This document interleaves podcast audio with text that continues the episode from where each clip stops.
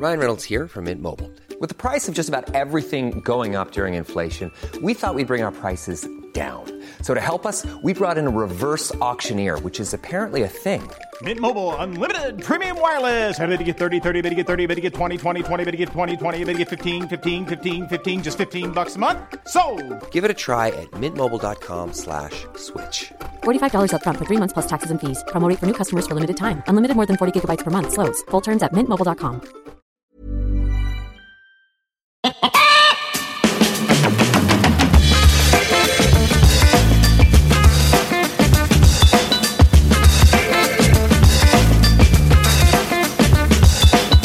buenas humano, muy buenas persona que me escuchas. Yo soy Tamara Pazos, divulgadora con formación en biología y neurociencia. Y esto es Un humano por persona.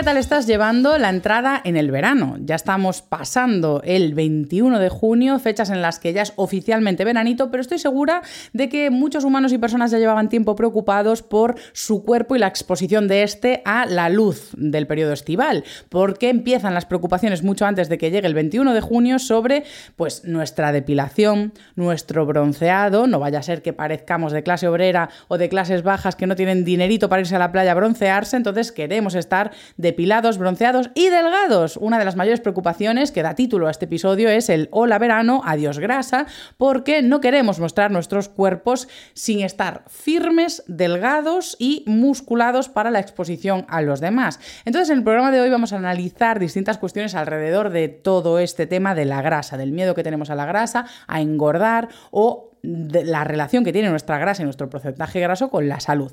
Entonces, vamos a derrocar muchos mitos, vamos a empezar una sección sobre evolución, entendiendo por qué nuestro cuerpo acumula grasa. O sea, ya para empezar, ¿por qué acumula grasa? Pues vamos a verlo a nivel evolutivo, por qué es tan interesante este macronutriente. Después vamos a hablar en la sección de biología de cómo se acumula la grasa en el cuerpo, qué tipos de grasa tenemos, valen todos para lo mismo, tienen alguna función concreta, dónde está el límite de la salud, para acabar en una sección ética final donde voy a darle un poco de cera a mm, los bandos polarizados dentro, del mundo del diálogo sobre obesidad y grasa. Por un lado, están las personas que centran la divulgación en salud y la preocupación de la salud única y exclusivamente en el peso, lo que consideraríamos pesocentrismo, y por otro lado, eh, tenemos pues las campañas de body positive a las que también les voy a dar un poco de cera porque no son la panacea, no tienen un, hilo argumentativo sólido o coherente con mm, al menos los valores que trabajamos en un humano por persona, así que voy a dejar aquí todo este hype para que tú te quedes en todo este tercer, eh, último episodio de esta tercera temporada de un humano por persona.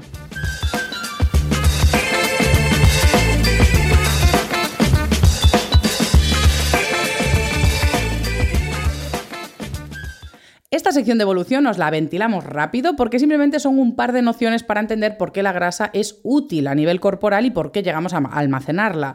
Sabemos que los macronutrientes de los que nos alimentamos son proteínas, carbohidratos y grasas. Estos funcionan como si fuese, yo que sé, madera. O sea, Sí, madera es un buen ejemplo porque la madera de qué vale? Puede ser un elemento de construcción, es decir, puede ser un elemento estructural o puede ser un elemento de combustible si lo quemas. Entonces, estos macronutrientes tienen esa doble función en nuestro organismo. Pueden ser estructurales para componer nuestras células o pueden ser un combustible para nuestra energía de movimiento, de pensamiento, de acción. Entonces, claro, nuestra dieta no siempre ha estado compuesta de lo mismo. Si bien han estado esos macronutrientes ahí, han estado en distintas proporciones o en distintas medidas.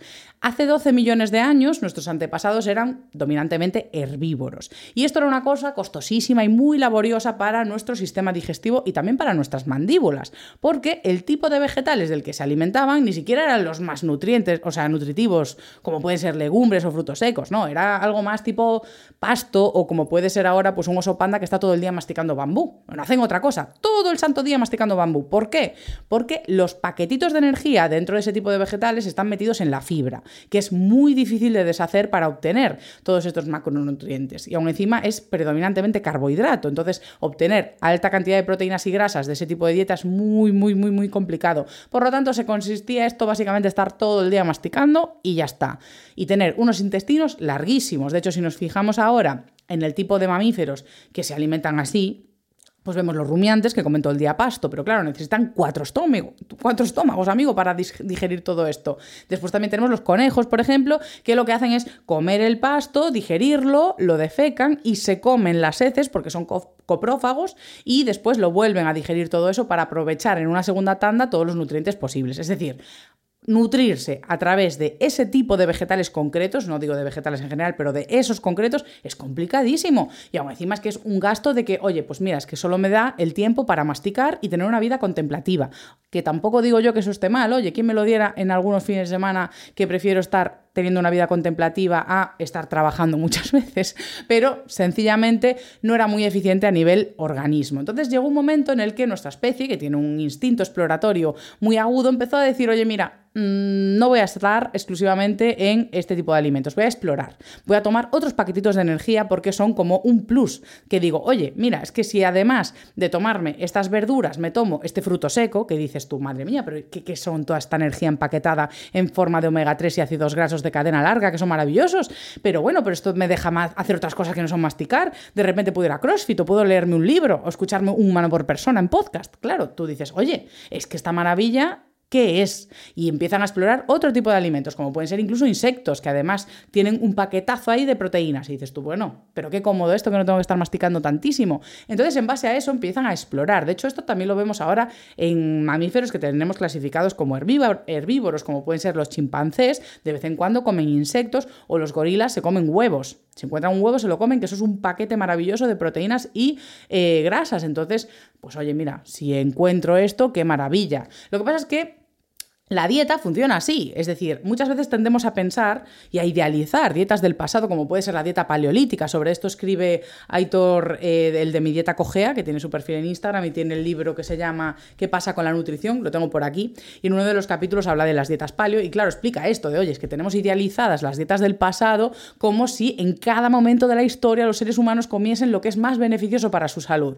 Y no, comíamos lo que hay. O sea, igual que nuestros antepasados más próximos, de, oye, pues pues mira, si había patatas, comíamos patatas. Si no había patatas, pues hacía tortilla de manzana, lo que hubiese, de castañas, lo que tuviésemos a mano. No es eso de, oye, la, especie humana está tan evolucionada y adaptada que siempre come lo mejor. En absoluto. De hecho, si estudiamos a distintas poblaciones, hace 100.000 100 años, me iba otra vez a los millones de años. En este caso hemos pasado de hace 12 millones de años, donde teníamos antepasados que eran meramente herbívoros, a hace 100.000 años, que estoy hablando ahora, en los que convivíamos pues distintos homínidos como Homo sapiens, Homo erectus o los neandertales. Y ahí empezábamos a ver que, oye, según la región en la que habitaban estos eh, ancestros, pues lo iban, iban a comer de lo que había. Los neandertales se pensaba que eran súper cazadores, todo carne, y los que estaban en la costa comían moluscos, pero a punta pala, bien de molusco. Eso lo sabemos por registro fósil, de ver restos en sus dientes. También tomaban verduras, frutas, no eran una dieta exclusivamente carnívora. Entonces muchas veces tendemos a idealizar eh, o a construir por encima de la realidad histórica y del registro fósil que tenemos. Entonces lo que sí que vemos es que la especie humana evolucionó a raíz de ser un poco eh, investigador y oportunista en cuanto a introducir nuevos alimentos en la dieta, como pudo ser, pues poco a poco, no solo tomar insectos, moluscos o frutos secos, sino empezar incluso a tomar pescado, o lo más común era que empezásemos a ser carroñeros. Y es que si lo pensáis, no tenemos un cuerpo de carnívoro como tal, por eso muchas teorías eh, intentan sostener que somos herbívoros o que a nuestro cuerpo le viene mejor una dieta básicamente basada en plantas.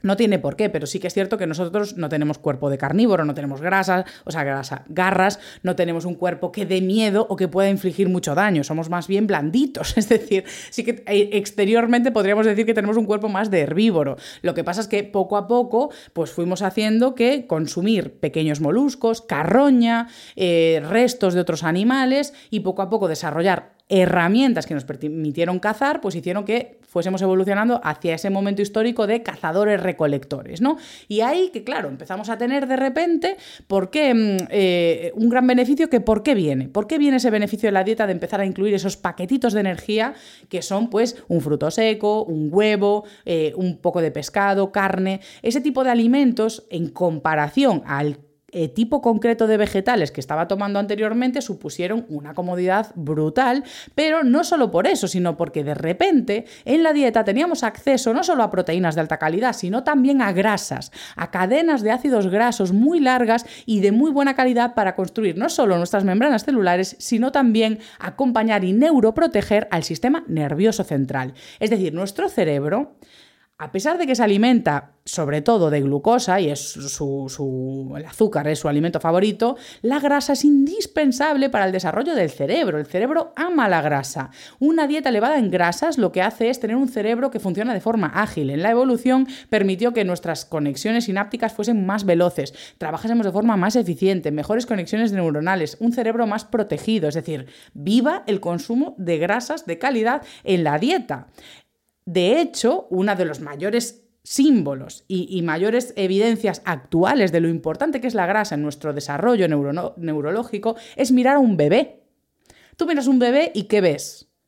Un individuo con muchos almacenes de grasa, es decir, está completamente recubierto de grasa. ¿Por qué? Porque el cuerpo necesita asegurarse, y en la evolución se ha asegurado así a nivel adaptativo, que en los primeros estadios del desarrollo necesitamos tener grandes acúmulos de grasa para que el cerebro en todo momento tenga ese recurso. Es decir, siempre tiene que tener almacenes y acceso a grasas para ir desarrollando y aprendiendo. Entonces, esta es la mayor prueba de lo notables y imprescindibles que son las grasas en el desarrollo de la especie humana. Y además, una cosa que vemos claramente es que en la etapa adulta sigue produciéndose un acúmulo de grasa, no es algo que perdamos de repente. Así que algo que quiero ver en la sección de biología es por qué, por qué el cuerpo humano acumula grasa, qué función tiene y eh, por qué en la etapa adulta, cuando ya estamos más neurodesarrollados, tendemos a acumular más depósito de grasa. Así que vamos con la sección de biología.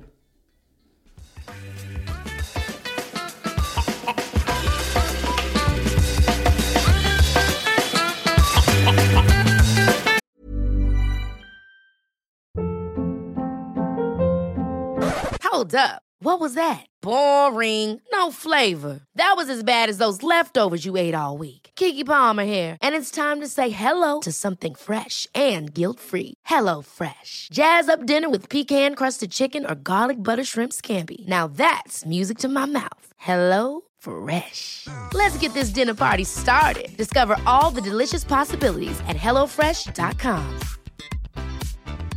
Hiring for your small business? If you're not looking for professionals on LinkedIn, you're looking in the wrong place. That's like looking for your car keys in a fish tank.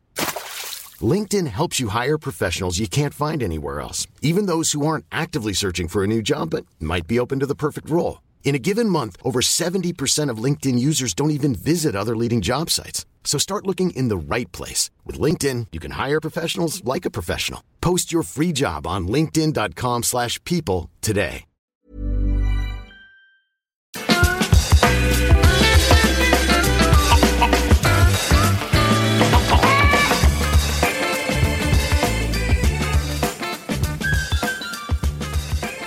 Vamos ahora con la sección de biología en la que vamos a entender, además de todas las cuestiones que hemos visto sobre las grasas a nivel sistema nervioso, vamos a ver qué otras funciones tienen en nuestro cuerpo y en nuestra salud.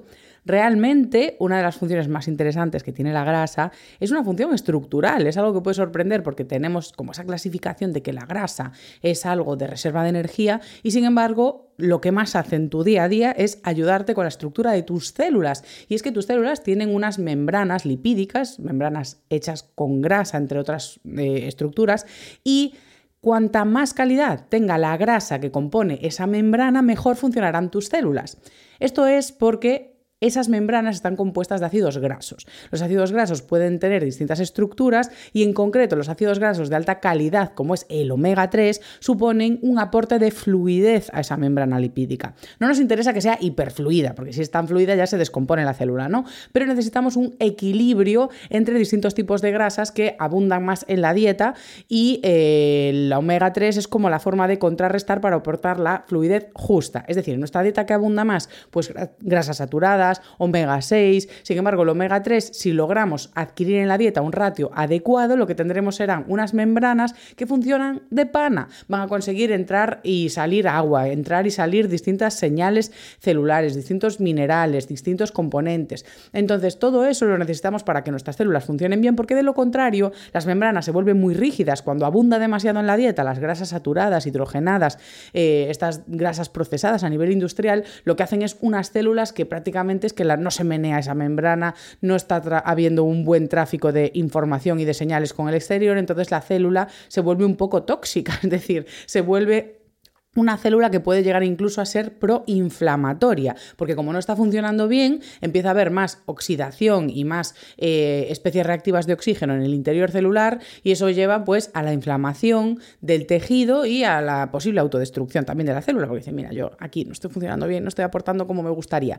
Es por esto que es tan importante introducir en nuestra dieta ácidos grasos omega 3 de alta calidad como los que podemos encontrar en el aceite de oliva, en el aguacate, las nueces, las semillas de chía, las semillas de lino, también en el pescado, si, sobre todo si es salvaje, el ratio omega 3 frente a omega 6 es mucho más equilibrado para esa constitución de las membranas celulares, aunque en acuicultura cada vez se logran piensos de más calidad para que el pescado tenga un aporte de omega 3 ideal para nuestra salud. O sea que, bueno, poco a poco ese tipo de alimentos sí que es interesante incluirlos en la dieta. Pero si vamos a tomar, por ejemplo, un pescado de acuicultura, pues venga, bien de aceite de oliva por encima, ya compensamos ese ratio, lo cual es maravilloso.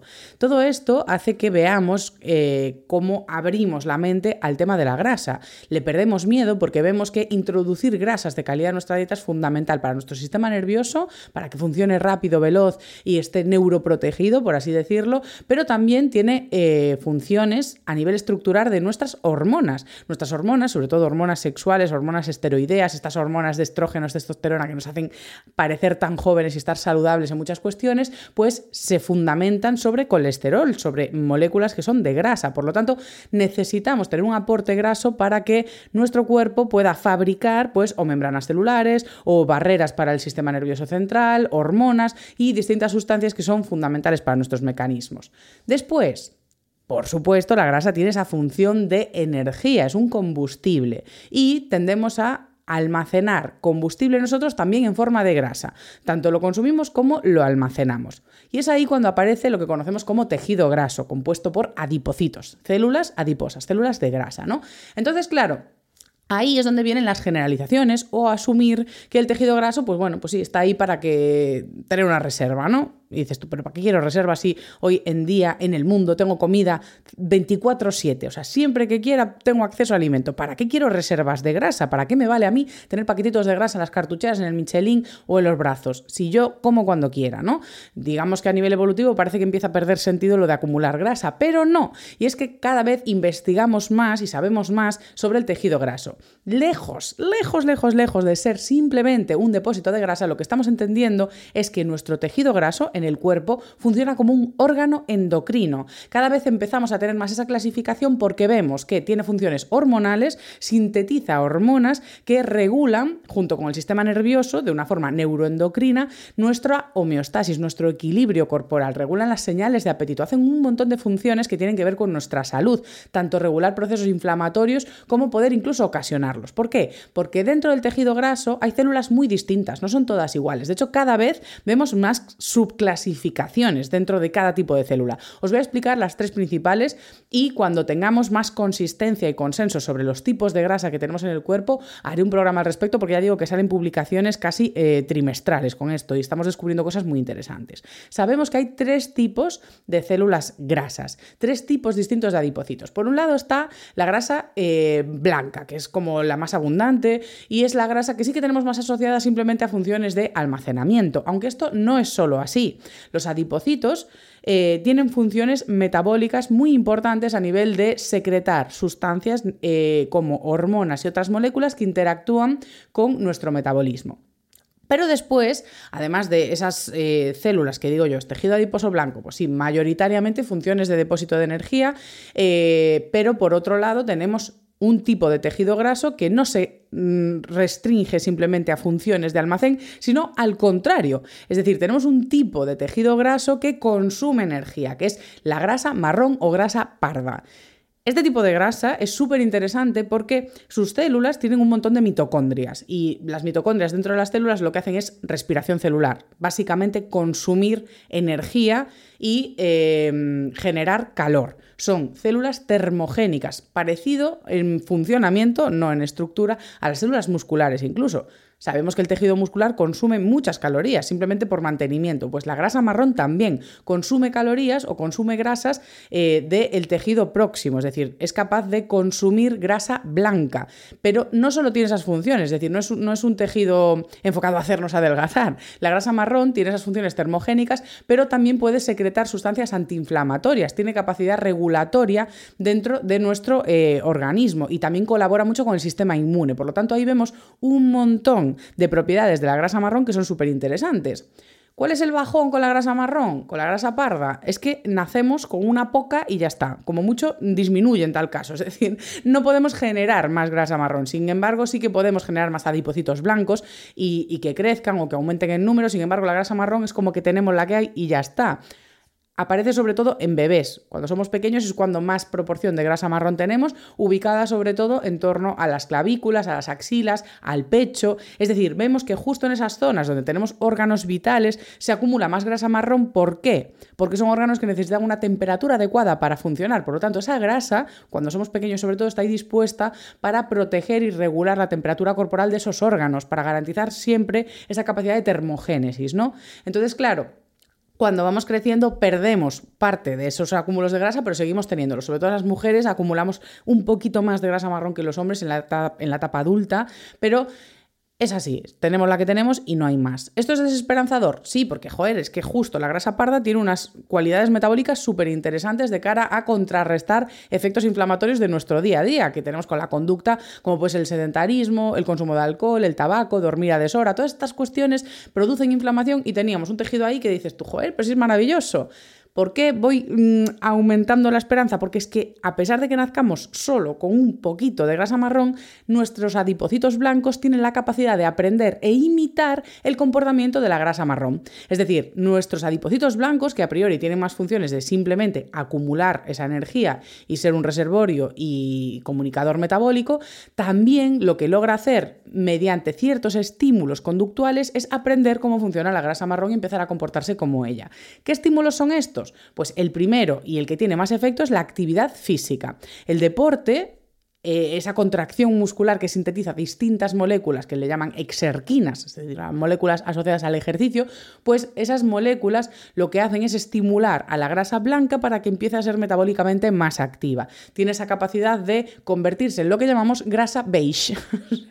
está la grasa blanca, grasa marrón, pues grasa beige por el medio, ¿no? Y es que es una grasa blanca que simplemente se comporta de forma similar a la marrón. Entonces, introducir la actividad física en nuestro día a día ya tiene esa función extra de, oye, no solo con la contracción muscular sintetizamos ya sustancias antiinflamatorias, sino que promovemos que nuestro propio cuerpo se convierta en algo más antiinflamatorio, porque aumentamos ese tipo de grasa beige. Esto es súper interesante a nivel metabólico para introducir ejercicio en nuestro día. Independientemente de cuál sea nuestro porcentaje graso, nos interesa aumentar un poquito eh, ese tipo de grasa más beige. Una cosa más, pues como de decoración de interior. Entonces, nunca mejor dicho.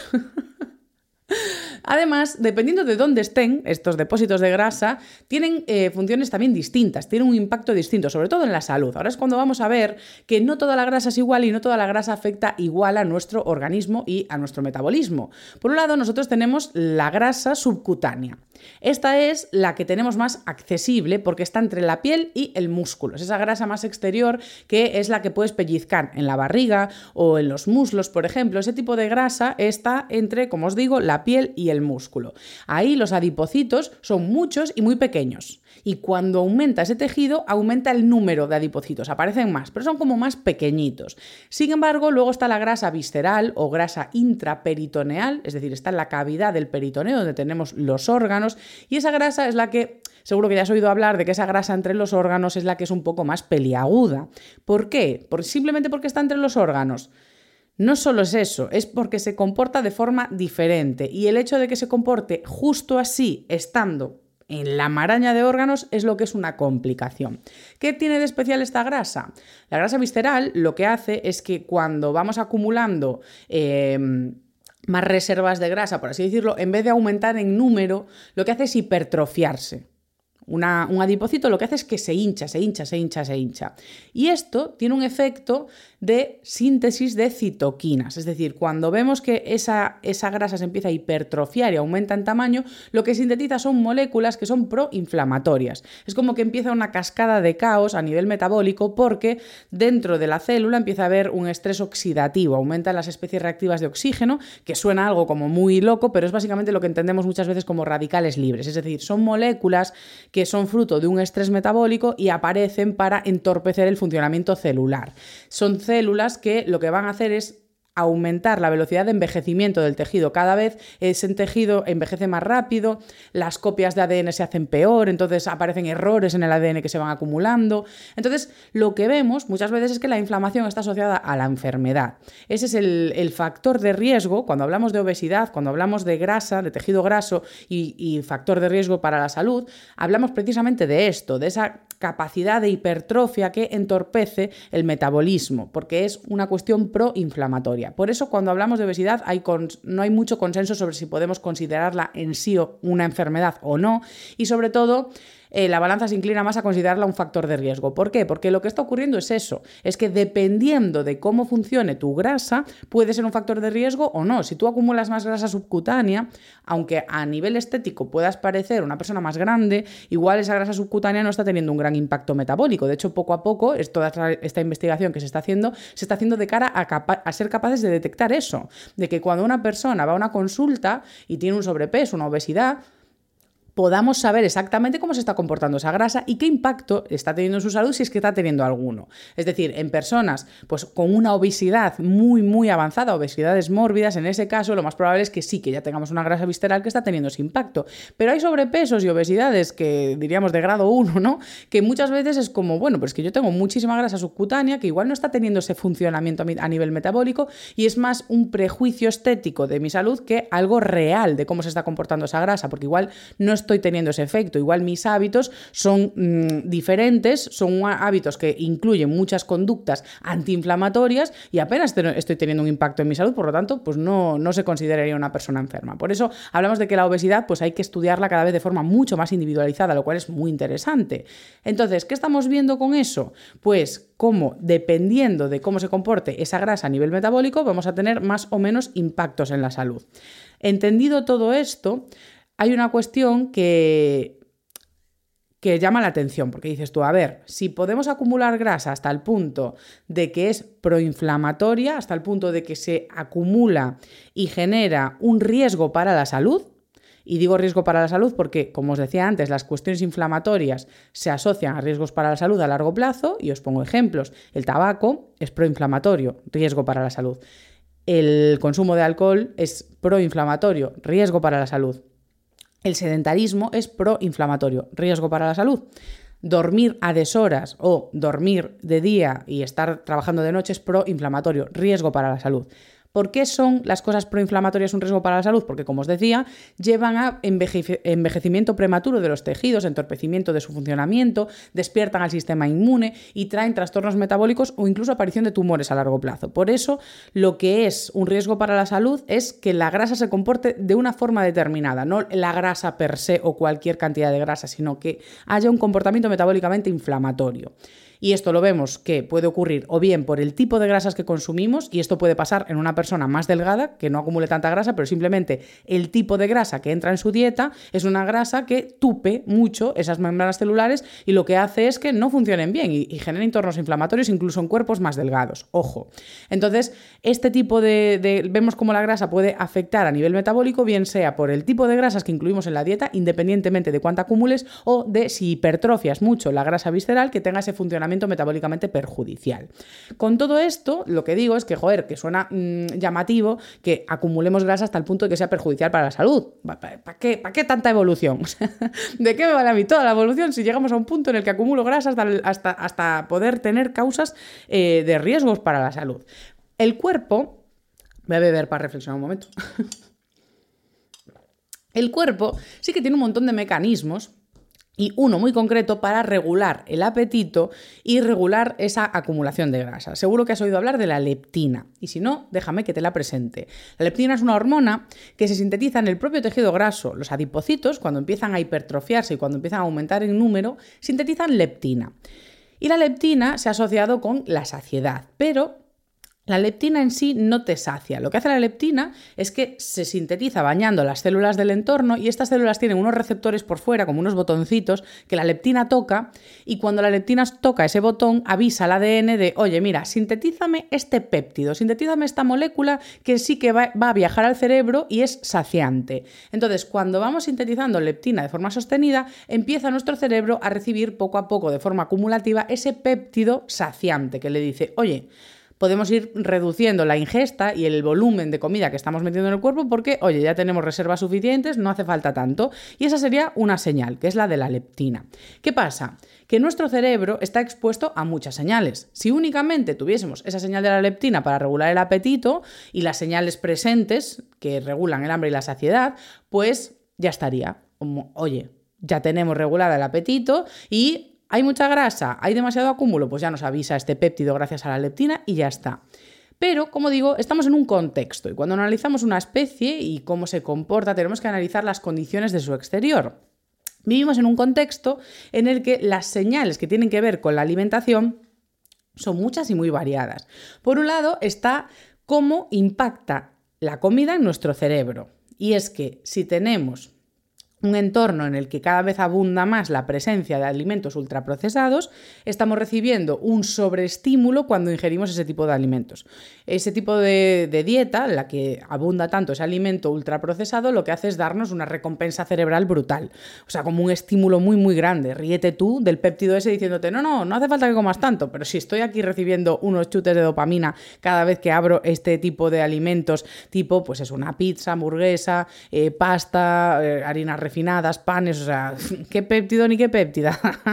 Después también tenemos los ultrapalatables, que combinan muchas veces estos azúcares libres con sabores súper dulces, súper salados. Todo eso hace que pierdas percepción de cuánto quieres comer. Son alimentos que te dan también eh, una compensación o una amortiguación de emociones desagradables. Entonces, si tú estás con mucho estrés y tu gestión eh, se ha derivado a los alimentos, a gestionar emociones y regularte con alimentos, pues claro, ¿qué más me da a mí el péptido? O sea, es que me la suda ese péptido, ni me entero de que está. Tengo muchas otras señales. Por otro lado, vivimos en entornos gamificados. Todo esto, eh, voy a aprovechar para hacer promo, todo esto son cuestiones que abordo en el libro este libro te hará vivir más o por lo menos mejor. Explico todo el tejido graso, explico cómo funciona el sistema atencional en un entorno de redes sociales y cómo influye esto a nuestra toma de decisiones, ¿vale? Entonces, lo voy a resumir un poco.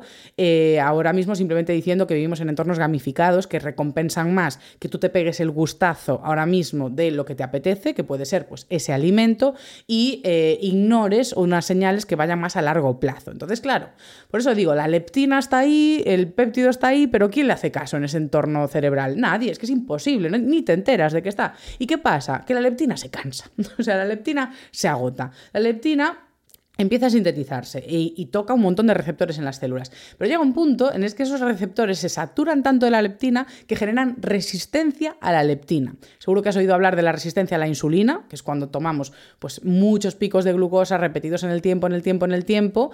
Eh, la glucosa se mete en las células gracias a la insulina. Entonces, para meter toda esa glucosa venga tropeles de insulina hasta que las células se cansan y dicen, mira, aquí no meto ni glucosa ni glucoso, tenemos energía de sobra y la insulina tampoco, vamos, tampoco le voy a hacer caso. Entonces se aparece esa resistencia a la insulina, ¿no? Pues en este caso también aparece una resistencia a la leptina. Da igual, incluso se han hecho experimentos de darle a personas obesas eh, leptina exógena, a modo, mira, siéntete saciado. Nada, Nada, nada, nada, nada, porque las células reciben eso y no sintetizan el péptido saciante. No, no llega esa señal. Entonces, ¿qué más da? Me da igual, adiós leptina. Entonces ya vemos un reforzador de, mira, hay una ventana en la que la leptina puede tener efecto, pero el entorno de la industria alimentaria y de la industria del entretenimiento no nos facilitan hacer caso a esa señal. Entonces, pues mm, tenemos eh, sobreingestas repetidas. Con todo esto vemos un entorno desesperanzador y es que la cosa empeora. ¿Por qué? Porque una vez que ya entras en ese bucle de desplazar alimentos nutritivos por esos alimentos ultraprocesados, lo que causas es una disbiosis en tu intestino. Seguro que sabes que el intestino está lleno de microbiota, bacterias, bacterias, microorganismos que nos ayudan a hacer la digestión. Tenemos poblaciones y tipos de bacterias súper variadas, en plan millones y millones, y son distintas porque cada grupo de bacterias metaboliza, bueno, no metaboliza, digiere o, te ayuda a digerir distintos tipos de alimentos. Entonces, claro, cuando tú comes de todo, cuando expones a tu intestino a pues, legumbres, verduras, frutas, proteínas, grasas de calidad, todo esto, cuando le das una dieta muy variada, tienes una microbiota también variada. Pero cuando desplazas alimentos eh, más nutritivos por alimentos ultraprocesados de forma constante, reduces la cantidad de, de nutrientes que le das a esa microbiota, por lo tanto, muchísimas mueren, mueren grandes poblaciones de bacterias y las que sobreviven que son las que se alimentan de esos alimentos ultraprocesados, pues como que conquistan todo. Entonces, ¿qué se ve? Pues que eh, en algunas personas vemos un exceso de, y leo aquí en el papel, exceso, exceso de firmicutes y actinobacterias. En este caso, esas son bacterias que aprovechan mucho la comida, por así decirlo. Entonces, cuando un paciente tiene esa disbiosis en la que hay este exceso de los firmicutes y actinobacterias, lo que vemos es que, aunque coma las mismas calorías y el mismo plato que otra persona, es como que engorda más que la otra persona, aprovecha mejor todos esos alimentos por esa disbiosis. Incluso se ha visto que de nacimiento puedes tener y ser más propenso a tener una disbiosis que otra persona. Es decir, ya no solo es una cuestión de que te expongas por un contexto de la industria que hace que sea más accesible, más económico y más atractivo ese tipo de alimento, entonces caes y empiezas cada vez a comer más y se genera esa dependencia, sino que aún encima de nacimiento puedes tener más disposición a tener esas disbiosis o incluso por por enfermedades, patologías, eh, cuestiones del sistema inmune. Hay muchas cosas en nuestro contexto actual que pueden provocar disbiosis que fomenten que tengas pues, estos, estos excesos de algunas bacterias que van a hacer que acumules más grasa que otras personas incluso con una misma dieta. Ojo que esto es muy importante. Aún encima hay estudios incipientes que nos hablan de que las bacterias del intestino, en ese eje cerebro-intestino, tienen la capacidad de no de, mandar alimentos, pero de influir en el apetito o de influir en el tipo de alimentos que queremos. Entonces, imaginad si esto se, se consolida y se constata, pues sí que veríamos que esa disbiosis refuerza aún más que quieras consumir alimentos de ese tipo ultraprocesado en vez de decirte, oye, quiero legumbres. Pues claro, si se han muerto las bacterias que, comen las legumbres, ¿quién te va a pedir las legumbres? Pues nadie, nadie, porque ya no están esas bacterias ahí para pedir nada. Entonces todo esto nos hace ver cómo el contexto puede aniquilar esas señales naturales que tenemos para regular nuestro apetito y meternos en este bucle de, pues venga, adiós leptina, disbiosis y más promover más acumulación de grasa por encima de las demandas energéticas reales. Entonces, claro, si a esto le sumamos que eh, dentro de la obesidad los factores hay una acumulación en cada persona, hay múltiples factores que llevan a cómo está su cuerpo en ese momento, porque para cómo acumulamos grasa y cómo se estructura, hay cuestiones hormonales. Cuestiones, por ejemplo, como el síndrome de ovario poliquístico va a afectar a cómo funcionan nuestras hormonas y el almacenamiento de grasa. También influye el, síndrome de ovario poliquístico a que tengamos más probabilidades las mujeres de, de tener resistencia a la insulina. ¿Y qué pasa con la resistencia a la insulina? Que esta es otra. Que claro, Tú le dices a un paciente, venga, vamos a hacerlo con dieta restrictiva y ejercicio, y así es como vamos a eliminar ese exceso de grasa, ¿no? Esta es una recomendación, eh, no la dieta restrictiva, pero hacer una dieta nutritiva y actividad física es una recomendación que, oye, genial para todo el mundo. O sea, no se me ocurre persona a la que decirle, oye, eh, muévete más y toma una dieta nutritiva, no le venga bien. Si ya lo estás haciendo perfecto y si no lo estabas haciendo, pues genial, pero da igual cómo sea tu cuerpo. Todas las personas necesitamos una dieta nutritiva y movernos más Punto y se acabó. Independientemente de eso, lo que vemos es que eh, tenemos muchos factores que pueden afectar a cómo se constituye el cuerpo de una persona. Entonces, claro, las recomendaciones cuando decimos, pues dieta y ejercicio, no atienden a cuestiones como las que os decía de cómo está a nivel metabólico tu cuerpo. Y una de estas cuestiones puede ser la que os digo de la resistencia a la insulina. Si una persona ha estado expuesta a muchos picos de glucosa, ha generado resistencia a la insulina, cada vez que se alimenta produce una respuesta exagerada de mucha insulina en sangre. Eso lo que le dice al cerebro es, ya has comido. Si hay insulina en la sangre es porque hay alimento. Por lo tanto, en el tejido graso, cuando hay presencia de insulina, no se quema nada. Dice, mira, yo eh, tengo la información de que tú ya has comido, amiga, que hay mucha insulina, yo no voy a quemar energía. Si ya tienes glucosa en sangre, ya hay insulina, ¿cómo te voy a dar más? Em, energía de la grasa. No, no, no, se queda aquí. Por lo tanto, esa persona no está quemando grasa al nivel que esperaríamos para esa acción que es pues hacer más actividad física y más dieta. ¿Por qué? Porque esa grasa es resistente. Ah, se ha quedado ahí a modo, mira, hasta que me bajéis los niveles de insulina, yo aquí no hago nada. Es por esto eh, y otros factores como entender, pues por ejemplo, la respuesta cerebral de eh, la dopamina a los alimentos. Nosotros a nivel evolutivo tenemos una respuesta de sintetizar dopamina cuando nos alimentamos. Nos da placer y nos recompensa la acción de comer. Hay personas en las que el alimento le da, sea cual sea y la cantidad que sea, le da mucha recompensa. Entonces se sacia muy rápido, se eh, obtiene placer muy fácil de la comida. Sin embargo, otras personas, ya por cuestiones de nacimiento y de cómo se configuran nuestros sistemas nerviosos, pues no obtiene tanta recompensa comiendo. Entonces necesita comer más para tener una misma gratificación. La misma que tú tienes, pues esa persona necesita más cantidad para sentirse saciado y tener esa recompensa adaptativa de haber comido.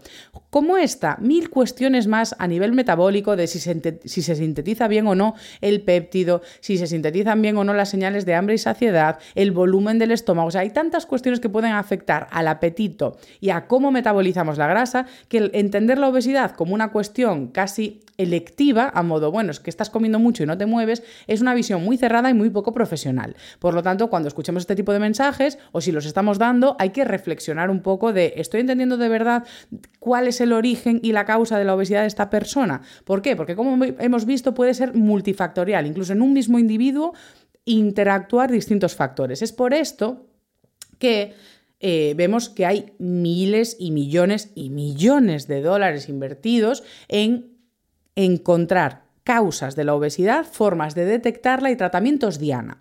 Si la pauta de hacer dietas de restricción y ejercicio fuese eficaz en todos los individuos, ¿para qué invertirían tantos millones?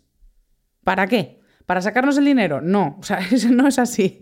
Hay muchas otras cosas que investigar con las que podrían obtener un beneficio económico. Obviamente, esas investigaciones y las farmacéuticas que buscan esos tratamientos buscan beneficio económico, por supuesto. Pero hay muchas otras cosas en las que podrían eh, investigar para forrarse, de verdad, las hay. Entonces, si se investiga tanto en encontrar la diana de por qué en unos individuos hay esa resistencia, por qué en unos individuos hay esa obesidad, por qué hay esas tendencias, por qué hay esa disbiosis, si se investiga tanto es porque es multifactorial y son soluciones que van a tener que ser tal cual, de que tú entres en una consulta, se te haga un estudio de cómo está funcionando tu grasa, un estudio a nivel de ADN de qué cuestiones pueden estar afectando y tratar esas cosas a nivel diana. ¿Quiere decir esto que en muchísimos pacientes no vaya a funcionar eh, mejorar la, la calidad nutritiva de la dieta y también el deporte? Pues depende de qué, de otras cuestiones que hay que tener en cuenta y deberíamos tener en cuenta si somos buenos profesionales de la salud y es el contexto de la persona y la salud mental, que suena buenista, suena muy de qué pesado los progres con la salud mental. Yo entiendo que ya aburra hablar de salud mental, pero es, es necesario, imprescindible para entender eh, la ciencia que hay detrás de la obesidad de una persona, porque además de esos factores genéticos, de esos factores hormonales y constitucionales, también tenemos factores del entorno que ya he mencionado y factores individuales, como es pues la eh, eh, eso, cómo se constituye el sistema de recompensa de esa persona, qué entorno tiene, eh, qué hábitos está teniendo, además de los de alimentar o moverse. Hay otros hábitos con los que, podemos cambiar y que ayuden a mejorar esas señales de apetito. ¿qué, qué sistema de valores, que esto es lo más importante, qué sistema de valores tiene esa persona sobre la comida, sobre el cuerpo, sobre la restricción? ¿Tiene una buena adherencia a nuevos hábitos? tiene un entorno en el que sea fácil incorporar esos nuevos hábitos y que se queden en el tiempo. También como comunicadores en salud, tenemos nosotros una buena escala de valores sobre los alimentos, la dieta y la restricción? ¿O estamos impregnados por los sesgos como hemos visto en el, episodio anterior? Pues con todo esto nos vamos ya a la sección de ética, analizar todas estas cuestiones de la moral detrás de la dieta y cómo se divulga en salud en torno a la obesidad.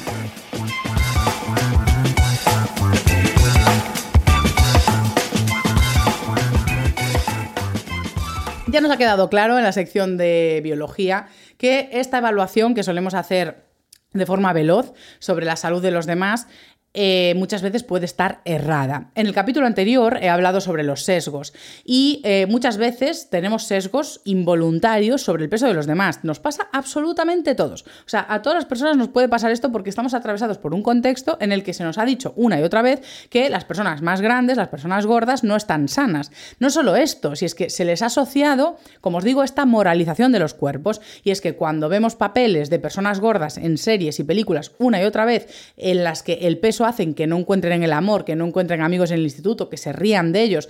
Asociamos la gordura, la torpeza, incluso a la falta de higiene. Es decir, la carga tan peyorativa que se ha hecho sobre las personas gordas en el cine y en las series es brutal. Entonces, claro, también se les ha asociado a tipos de alimentos que igual ni siquiera están comiendo. O sea, hay personas que pueden tener obesidad y su dieta ser muy nutritiva. Simplemente tienen pues una disbiosis, unas cuestiones metabólicas que hacen que acumulen muchos más depósitos de grasa, cuestiones genéticas, cuestiones hereditarias, cuestiones ambientales. O sea, hay muchos factores que pueden influir en eso y no caen en, ese, en esa capacidad de detección que tenemos nosotros simplemente con el ojo humano, porque solo estamos viendo un cuerpo y ya nos ha, quedado claro que no podemos decir nada eh, de la salud del cuerpo de una persona así a simple vista, sin más. Entonces, si queremos ser rigurosos, yo veo muchas personas que sí que están interesadas en divulgación en torno a la salud, ¿no? Eh, a buscar una población saludable. Y eh, estos divulgadores, estas divulgadoras no solo están en redes sociales, están en la vida. Y es que son muchas personas que de verdad que no lo digo intentando ser cínica y ridiculizando este cuñadismo, que sí que es un poco cuñadismo, de, ay, pero si estuvieras más delgada estarías mejor. Eh, ya no solo digo a nivel de guapo, sino esta moralización que tenemos sobre cómo comen los demás y la forma tan gratuita que tenemos de opinar sobre el cuerpo de otras personas. Entonces, claro, yo lo que veo es que esta gente muchas veces eh, tiene un sesgo muy importante o tenemos un sesgo muy importante en el que nos cuesta discernir realmente si estamos preocupados por la salud de la persona o realmente hay un poquito de gordofobia, pesocentrismo y está pudiendo nosotros una esencialización de si estás gordo, malo, si eres grande, malo. Una forma de analizar esto es pensar, por ejemplo, reflexionar sobre qué moral tenemos nosotros alrededor de la dieta.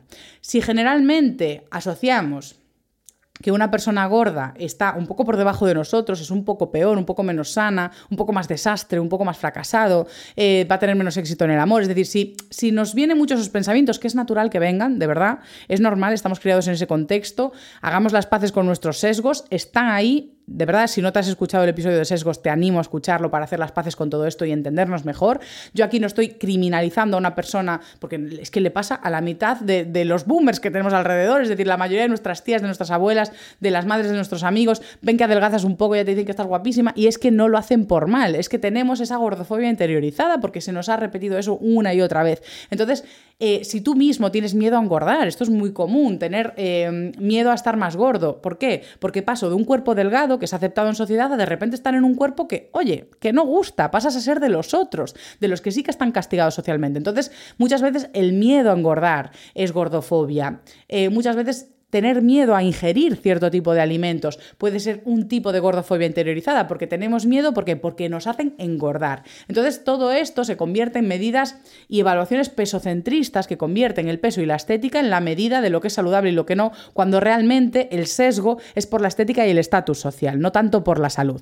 ¿Por qué digo esto? Porque si de verdad nos preocupase tantísimo, tantísimo, tantísimo la salud, en todos esos divulgadores que yo veo en redes sociales, pero médicos, farmacéuticos, un montón, un montón de, personas que trabajan en el sector salud quieren divulgar sobre la obesidad y hacen muchísimo peso, o sea, centro en el, en el, peso, todo el rato. Que la obesidad, que la obesidad, que la obesidad. Y digo yo, joder, tanta campaña contra la obesidad, parece que estamos haciendo campañas contra los obesos. Y realmente, si bien ya hemos explicado que sí, que la obesidad en ciertos grados y la obesidad de tipo, sobre todo visceral, em, tiene, eh, constituye un riesgo para la salud, es decir, es un riesgo para la salud, yo no veo veo a muchísima gente haciendo campañas una y otra vez, una y otra vez en redes sociales en contra de los anuncios de alcohol, en contra del tabaco. Es decir, hay riesgos para la salud notables y yo me veo a mí, a, Neuronacho y a Elena de FemSapiens peleando para hacer historias de vez en cuando, siendo críticos con la publicidad que se hace en redes sociales de alcohol o de los vapeadores que te llevan al consumo de tabaco. Es decir, veo a personas realmente preocupadas por los impactos en la salud de, los demás, haciendo vídeos contra el sedentarismo, haciendo vídeos contra eh, las pantallas por la noche, haciendo vídeos para que descansemos mejor. O sea, todo ese contenido yo creo que tiene una preocupación genuina en la salud de la gente. Y yo misma puedo estar atravesada por sesgos de gordofobia, contra mí misma cuando engordo o contra otras personas, y trato de trabajarlos y eliminarlos, pero desde luego os puedo decir que hago una divulgación honesta en cuanto a preocupación de salud real. Por eso sé ver cuando al otro lado no la hay y hay ese pesocentrismo y esa obsesión con hablar del peso. Entonces, ya digo, si de verdad estamos muy, muy, muy, muy preocupados por los factores de riesgo que afectan a la salud, empecemos a divulgar en contra de la promoción de alcohol en redes sociales, porque es lo mismo que si, o sea, que aquí es donde voy a unir con el punto final, que es hablar del body positive, porque eh, muchas veces se dice que eh, este movimiento del body positive, que es eh, esta... Mm, ensalzación, ese ensalzamiento perdón, del cuerpo como algo bello, independientemente del tamaño, de la forma, de las cicatrices, de los pelos, de todo lo que tengamos, ¿no? Es como presentar belleza en nuestro cuerpo y amarlo y agradecer nuestro cuerpo. O sea, el body positive tiene cosas muy buenas y cosas que no me gustan tanto que os comentaré. Pues muchos de estos divulgadores tienen dudas, y yo lo entiendo, eh, porque les puede parecer, o digo divulgadores hablando de ciencia, pero también hay simplemente personas que tienen perfiles en redes sociales, eh, o también entrenadores personales que hablan desde evidencia científica, pero también hacen el, centro en el peso, el peso, el peso, y parece que la salud solo es peso. Entonces, claro, eh, en esas personas lo que tienden a decir muchas veces es que las personas que hablan del body positive están haciendo apología de la obesidad. Es decir, están promoviendo la obesidad, normalizándola, romantizándola o haciéndola ver como algo positivo incluso. Claro, a ver, de ejemplo, vuelvo a poner los anuncios de alcohol. Apología del alcohol es hacer anuncios, promociones en las que el alcohol te une, te presenta como un estatus social, como esto de irse a Desalia, eh, un una quincena a estar bebiendo y hacer vídeos donde gracias al alcohol pues estás con amigos, estás tomándote un ron por aquí, estás de fiesta 15 días, estás entre los influencers tops de tu país porque te han invitado ahí. Eh, apología del alcohol es hacer anuncios como uno que he visto de Mao hace poco, hablando de cómo te une al resto y es un ejercicio de comunidad, el beber, o sea, todo eso sí que es apología de algo.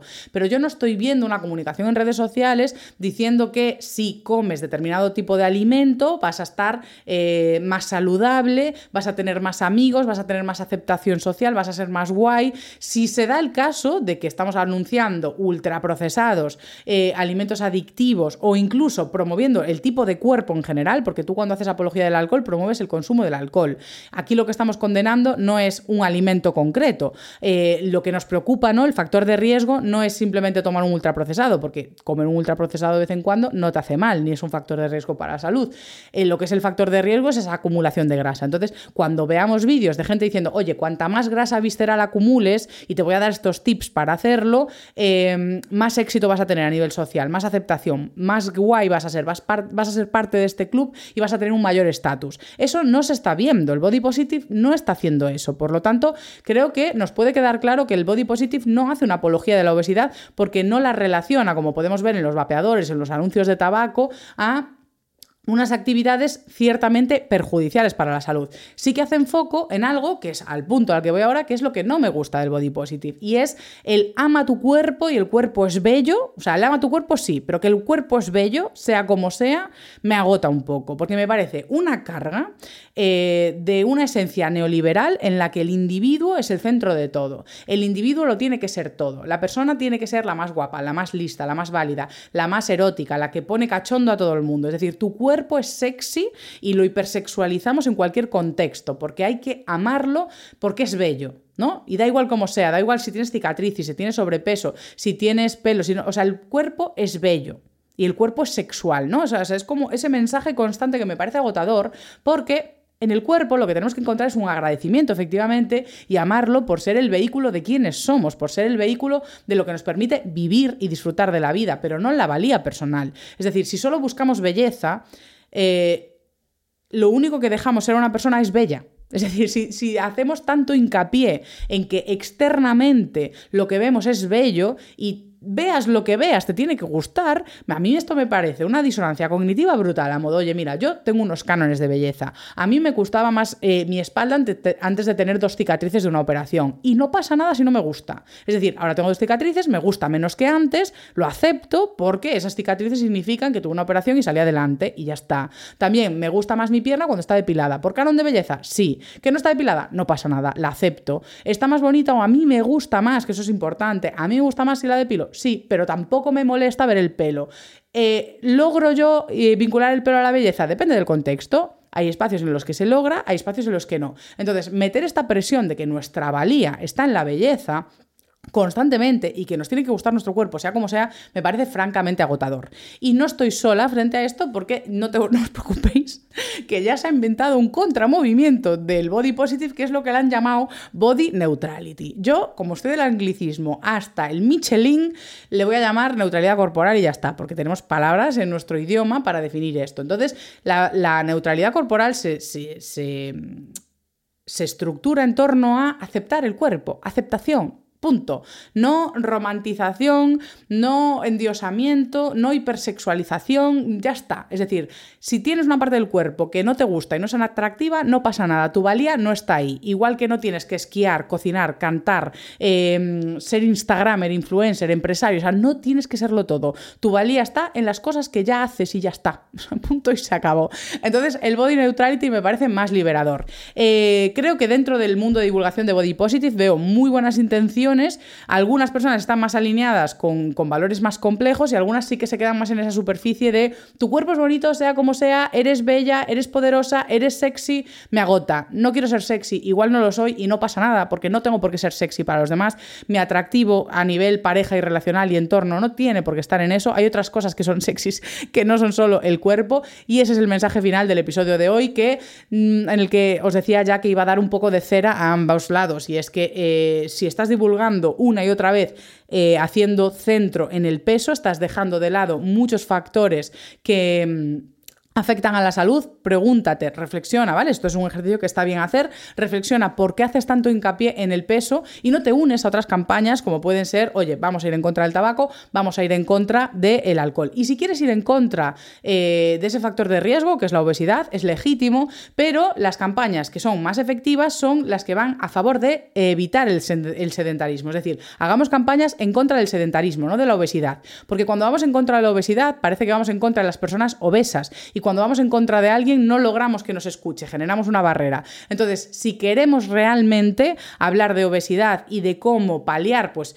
ese riesgo para la salud que va en aumento, porque va en aumento por el entorno, como os digo, hagamos hincapié en el entorno, porque para finalizar el episodio también dejo otra reflexión vinculada a esto, y es que cuando queremos promover soluciones sociales para evitar el alcoholismo o el tabaquismo, nos vamos a poner impuestos a esos alimentos, vamos a restringir la publicidad, vamos a proteger el entorno. Hacemos medidas muy exhaustivas a nivel estatal que protegen al individuo. Sin embargo, cuando hablamos de obesidad, atacamos al individuo. Entonces, esto es una reflexión importante sobre cómo abordamos esos riesgos para la salud que tanto nos preocupan. En el caso del tabaco y el alcohol, protegemos al ciudadano, evitamos que consuman, le favorecemos la vida. Sin embargo, en el caso de la obesidad, lo señalamos y atacamos diciendo tienes que hacer dieta, tienes que hacer ejercicio porque la culpa es tuya. Entonces, este caso culpabilizador no es una buena divulgación. Estamos centrados en el peso y no en la persona y en su contexto. Así que cambiemos el foco y con esto, ya que parece que me caliento y me enfado, y en realidad es un tema que me parece interesantísimo y quiero afrontarlo desde una perspectiva conciliadora, pero a veces me caliento porque me canso de ver a personas tan preocupadas por la obesidad y verme a mí sola con Neuronacho y con Elena diciendo, parad de hacer publicidad de alcohol, porque de verdad que tanto influencer en salud y de salud yo veo que, bueno, se habla justo. Así que bueno, con esta crítica cierro la temporada. y esta sección ética, quédate porque tengo un microanuncio, una cosa que te va a parecer interesantísima a ti para ahora, para el verano, una cosita muy importante que, que te va a interesar.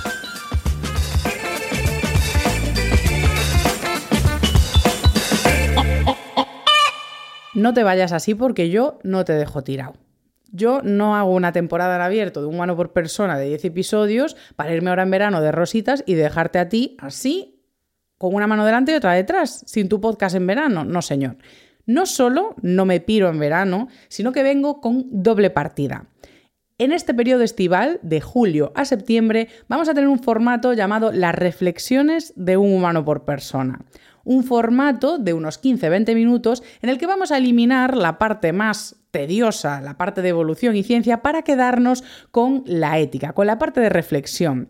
Las reflexiones de un humano por persona es un formato breve de 15-20 minutos en el que simplemente recuperamos las reflexiones más controvertidas y sesudas de un humano por persona para darte tema de conversación en este verano. Cada jueves y domingo tú te actualizas con temas tan interesantes como pueden ser la gestación subrogada, la ley trans, cuestiones sobre alimentación con animales o no, el altruismo, la vejez, la muerte. Vamos a tener reflexiones muy sesudas, dándole una vuelta a los temas más populares y algunos temas nuevos, para que tú en verano, pues no solo no te sientas desamparado sin un humano por persona, sino que te traiga un nuevo formato más enriquecedor para que vayas al grano de lo que quieres saber para discutir en la mesa y tener siempre la razón, porque tú eres la persona más reflexiva, más pensada y más sesuda y más informada. Ojo, que esas, esas eh, sesiones de reflexión vienen con mucho pensamiento detrás, mucha lectura y eh, mucho espíritu de conciliación ante todo. Así que espero que disfrutéis muchísimo esta temporada, yo creo que va a ser muy útil, sobre todo por ese formato de, oye, mira, cada jueves, cada domingo me escucho ahí esos 15, 20 minutillos